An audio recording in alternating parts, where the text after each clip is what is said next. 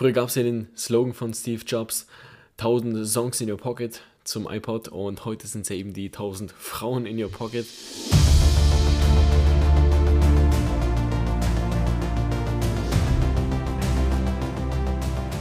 Hey Champion, was geht? Willkommen zu deinem Podcast für mehr Männlichkeit, mehr Selbstbewusstsein und vor allem mehr Erfolg mit Frauen. Schön, dass du wieder dabei bist. Hier ist Alex und ich heiße dich herzlich zu dieser neuen Podcast-Episode willkommen. Und Champion, heute habe ich die Ehre, meinen ersten Gast auf diesem Podcast in dir vorzustellen und es ist kein geringerer als mein guter Freund und Kollege Lasse. Lasse beschäftigt sich selber schon seit lange mit Datingpsychologie, ist auch selber im Bereich Pickup und ja, Thema Frauen ansprechen unterwegs. Und so haben wir uns heute über das Thema NoFap unterhalten und haben uns gedacht, yo, warum machen wir nicht einfach gleich einen Podcast dazu? Also Lasse, schön, dass du da bist. Ja, servus Alex, danke für diese, für die nette Einführung. Ähm, genau, wir kennen uns schon seit einiger Zeit und haben gerade eben über dieses Thema gesprochen und dachten uns, warum nehmen wir dann nicht einfach mal einen Podcast auf? Und ich freue mich auf jeden Fall, dein Gast zu sein. Ja, Lasse, es freut mich auch sehr, dass du heute da bist. Und Thema NoFap. Klar, man hört es immer wieder und auch von vielen Flirt-Coaches wird es immer und immer wieder empfohlen. Was mich jetzt aber interessieren würde, ist, woher kommt denn dieser Begriff oder wo hat das Ganze seinen Ursprung? Also NoFap ist eine Bewegung, die kommt aus den USA und in dieser Bewegung geht es darum, dass junge Männer absichtlich auf Masturbieren, also Fab, verzichten und sie versprechen sich davon einige Vorteile, unter anderem auch in Bezug auf Frauen kennenlernen und Selbstbewusstsein. Und, und, und was sind es dann für Vorteile, die sie sich da versprechen? Ja, also da wird verschiedenes angepriesen, unter anderem mehr Selbstbewusstsein, mehr Testosteron vor allem auch, also darauf gründet sich das hauptsächlich, ähm, mehr Fokus und vor allem berichten Leute, die das eben regelmäßig machen, dass sie tatsächlich auch mehr Blicke von Frauen bekommen und Frauen auch besser in die Augen schauen können. Sei jetzt mal dahingestellt, ob das wirklich wissenschaftlich ist. Aber darüber soll es dann heute ein bisschen gehen. Okay, und wie hat es damit angefangen? Also das Ganze hat 2011 angefangen. Das hat ein gewisser Alexander Rhodes ins Leben gerufen, nachdem er eine Studie gelesen hat über junge chinesische Männer.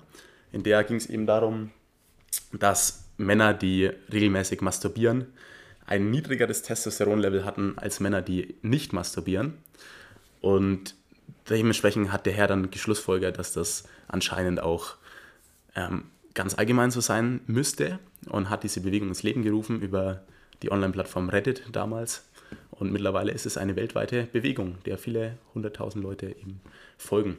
Okay, ähm, jetzt ist halt so, dass wenn man sich jetzt mit dem Thema NoFap näher beschäftigt, dann merkt man, dass da nicht nur positive Erfahrungen damit verbunden sind, sondern die Leute auch sehr viele negative und das Ganze eine eher kontraproduktive Richtung eingeschlagen hat. Und bei dir habe ich auch gemerkt, du hast da eher so eine kritische Sicht drauf.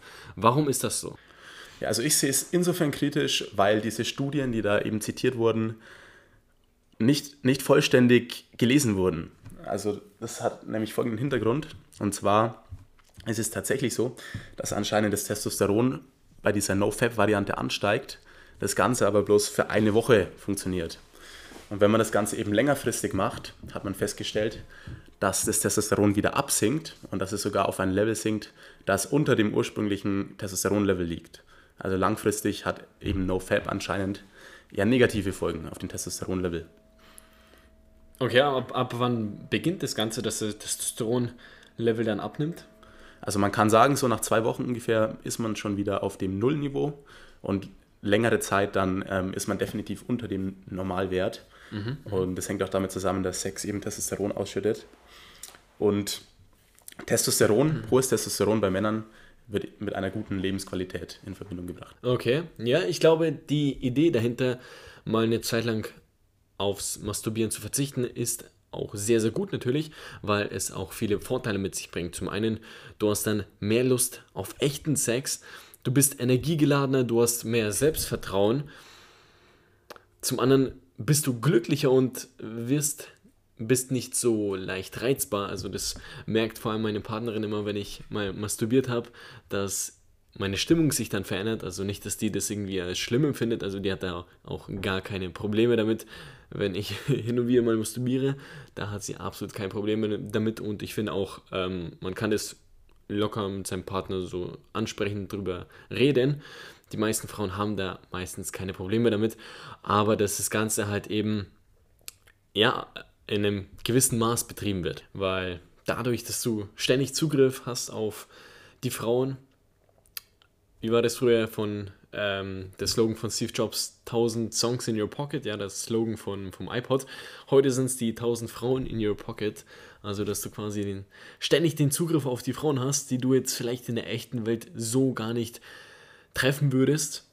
Ja, da hast du eben die Frauen da, ne? Musst du dich quasi nicht anstrengen, nicht rausgehen, kein Ansprechen. Deswegen ist es eigentlich eine relativ positive Sache. Nur man sollte es halt eben nicht übertreiben. Also wie du sagst, nach wann fängt es an? Nach, nach zwei Woche? Wochen kann man so zwei Wochen, grob sagen. Mhm. Genau. Nach zwei Wochen, dass es eben dann wieder runtergeht. Also da wahrscheinlich eher so ein gesundes Maß finden. Ja, was würdest du sagen, wäre denn so ein gesundes Maß, vor allem für die Leute, die jetzt zu oft wichsen oder vielleicht selber mal das Thema NoFap ausprobieren wollen? Genau, also ich, ich würde auf jeden Fall sagen, ähm, dass es für Leute, die pornosüchtig sind, also es gibt es ja mittlerweile häufig, die täglich Pornos konsumieren, regelmäßig, die sollten das sich mal anschauen, ob das was für sie ist, weil das helfen kann, den Suchtdruck zu reduzieren. Also Leute, die dann zum Beispiel masturbieren, greifen dann regelmäßig auch wieder auf die Pornos zurück.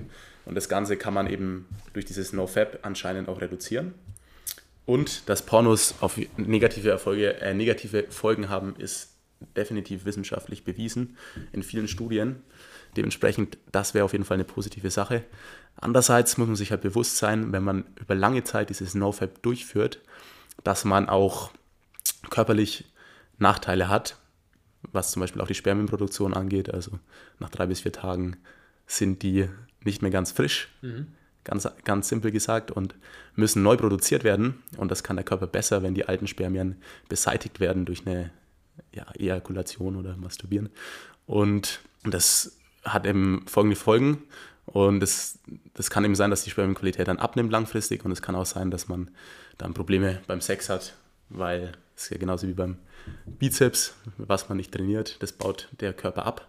Und das wird auch von einigen No-Fab-Leuten eben berichtet. Und dann bekommt man eben keinen Ständer mehr dann quasi. Ja, genau. Man keinen mehr hoch, okay? Richtig, so, so ist es.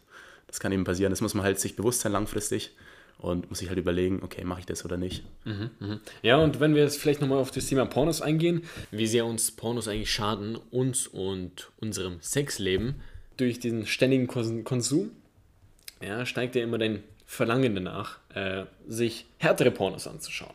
Und dann, wenn du dann später eine echte Frau im Bett hast, die halt nicht so diese Pornobrüste oder diesen, diesen riesen fetten Arsch hat, dann kann es natürlich passieren, dass du dann nicht mehr so geil wirst auf sie ja, oder dann irgendwie verlangst von ihr, dass sie auch eben diese Verhaltensweisen ausführt, wie jetzt zum Beispiel die Frauen in den Pornos. Das kann natürlich passieren, dass ja. äh, dein Gehirn genau diese, ähm, ja, denselben Reiz erwartet, den dir aber eine echte Frau nicht geben kann.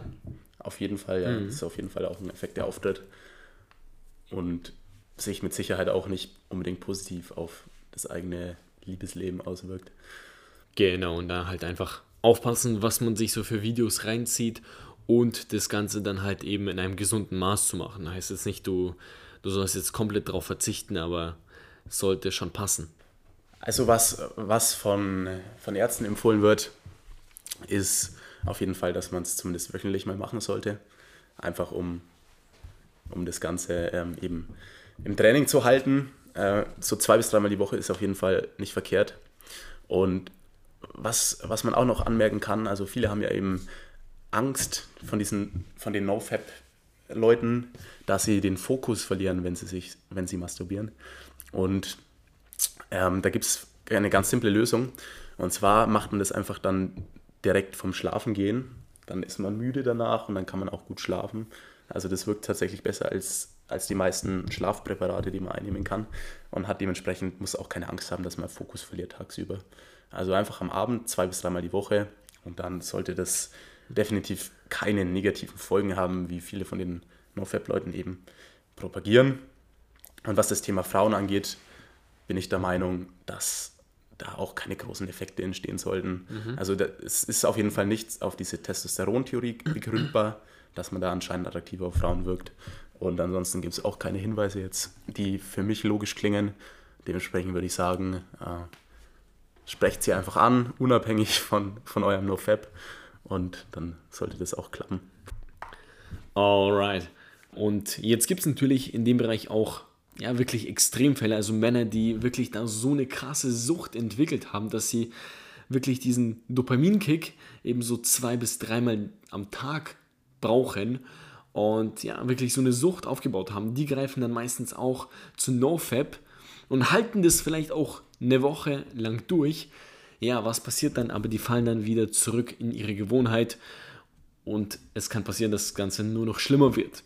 Was ich den Jungs empfehlen kann, ist auf jeden Fall, falls du wirklich so eine Sucht hast, ähm, sich das Ganze wirklich bewusst zu machen, dass es eine Sucht ist und dass, dass es wirklich an der Zeit ist, etwas dran zu ändern. Und dann eben nicht äh, von heute auf morgen direkt abzubrechen damit, eben durch NoFap, sondern das Ganze eben langsam, Stufe für Stufe zu reduzieren. Bedeutet, wenn du jetzt zum Beispiel also wirklich dreimal am Tag dir einen runterholst, dass du dann eben nächste Woche auf zwei oder einmal reduzierst. Und dann die zweite Woche auf fünfmal die Woche. Dann auf viermal die Woche. Und dann vielleicht gehst du auf zwei oder dreimal die Woche. So kannst du es auf jeden Fall schaffen. Aber von, ja, von heute auf morgen, das funktioniert wirklich in den seltensten Fällen. Mhm, ja. Also es scheint anscheinend auch gut zu sein, sich nicht 100% einzuschränken, sondern bloß zu sagen, okay, ich mache das jetzt. Und wenn es dann hin und wieder mal einen Rückfall gibt, einmalig, dann ist es auch okay, dann verspürt man nicht diesen krassen Druck. Aber allgemein sollte man das schon auf jeden Fall reduzieren, ja. Genau, was auch sehr hilft, ist jetzt beispielsweise, du hast jetzt an dem Tag nicht gewichst, was du normalerweise tun würdest, dann kannst du dich auch gerne für, diese, für dieses Verhalten belohnen.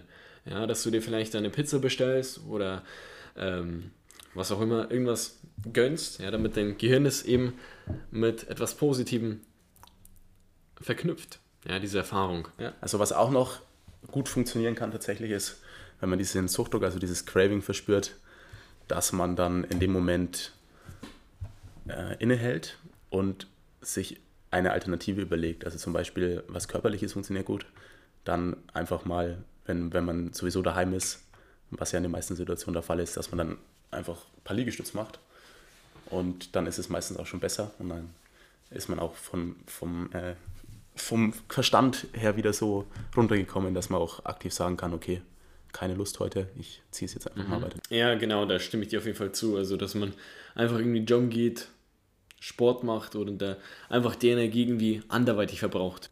Ja, das ist auf jeden Fall eine, eine sehr gute Sache. Ja.